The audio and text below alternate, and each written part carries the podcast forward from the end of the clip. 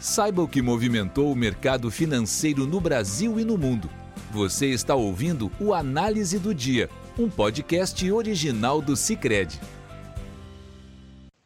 Olá, pessoal, sejam muito bem-vindos a mais um episódio do Análise do Dia, o podcast do Cicred.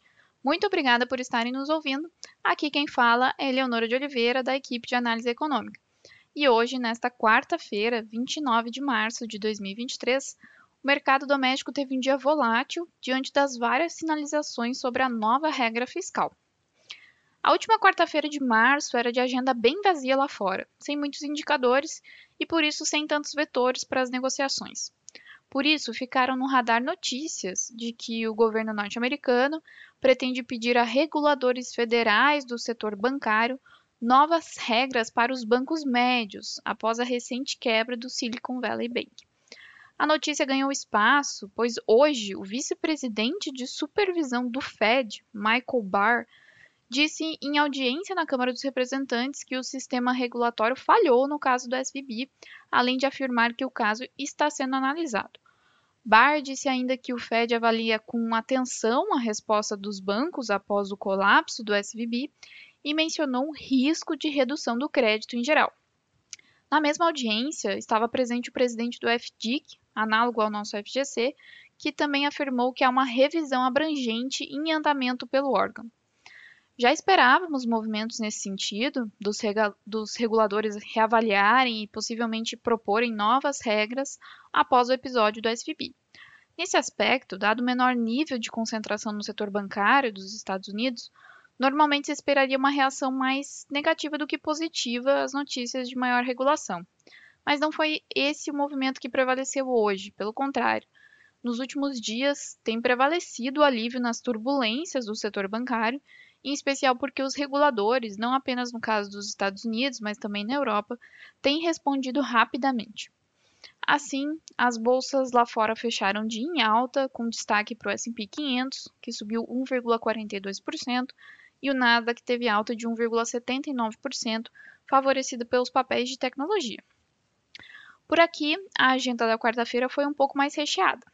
Destacamos a divulgação do CAGED, referente a fevereiro, que apontou criação de 242 mil vagas com carteira assinada, bem acima da nossa expectativa de 156 mil e da mediana das expectativas do mercado, de 160 mil vagas. Com nosso ajuste sazonal, a criação líquida de vagas formais de trabalho passou de 118 mil em janeiro para 95 mil em fevereiro, uma desaceleração. Na abertura do dado, destaca-se o desempenho do setor de serviços no mês passado, com a criação de 164 mil vagas, segmento este puxado mais especificamente pela administração pública. Em seguida, a indústria, que abriu 40 mil vagas, a construção também registrou abertura de vagas na casa de 22 mil. No lado negativo, o comércio registrou fechamento de 1.300 vagas em fevereiro. Na comparação mensal, nos grandes números, o número de contratações caiu 4,8% em fevereiro, enquanto as demissões diminuíram 4,5% no mesmo período. Com isso, a leitura do CAGED corrobora com a nossa visão de desaceleração gradual no mercado de trabalho, em resposta à desaceleração da própria economia, também esperada e projetada por nós. Outra notícia que mexeu com os mercados, em especial de renda fixa, foi a decisão do Conselho Nacional de Política Fazendária, o CONFAS, de mudar o formato de cobrança do ICMS sobre gasolina e etanol, anunciada hoje.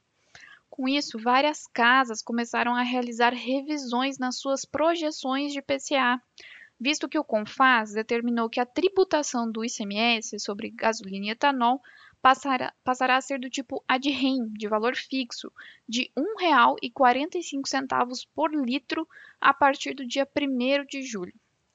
O impacto preliminar estimado pelo mercado na inflação de julho e, consequentemente, na inflação de 2023 é de mais 0,5 pontos percentuais. Nós do Sicredi estimamos impacto semelhante, de 0,57 pontos percentuais. No entanto, ainda não incorporamos tal incremento em nossas projeções, visto a magnitude do impacto. Esperaremos novas sinalizações do governo diante da impopularidade da medida, mas é um fato para se ter no radar.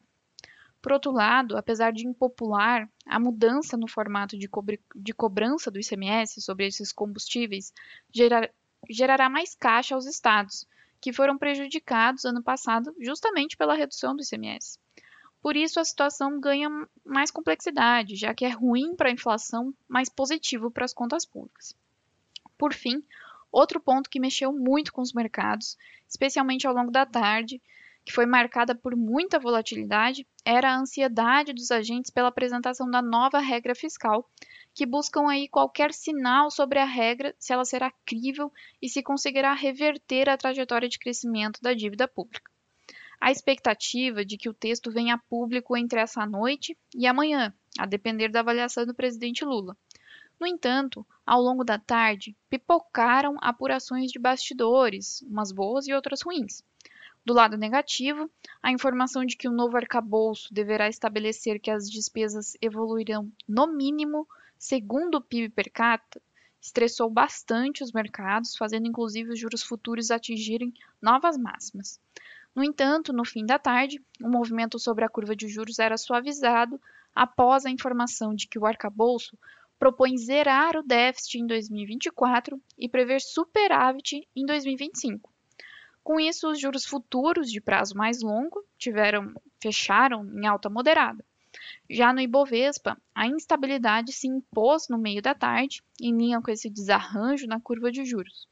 No entanto, ao final do dia, o bom humor prevaleceu e o Ibovespa fechou em alta de 0,6%. Com a entrada de recursos para a bolsa e a manutenção de um alto diferencial de juros, o dólar caiu 0,57% hoje, cotado a R$ 5,13, menor valor de fechamento desde o início de fevereiro. Com isso, pessoal, encerramos nosso podcast de hoje. Obrigada por estarem nos ouvindo. Esperamos vocês amanhã. Você ouviu o Análise do Dia, um podcast original do Cicred. Até a próxima!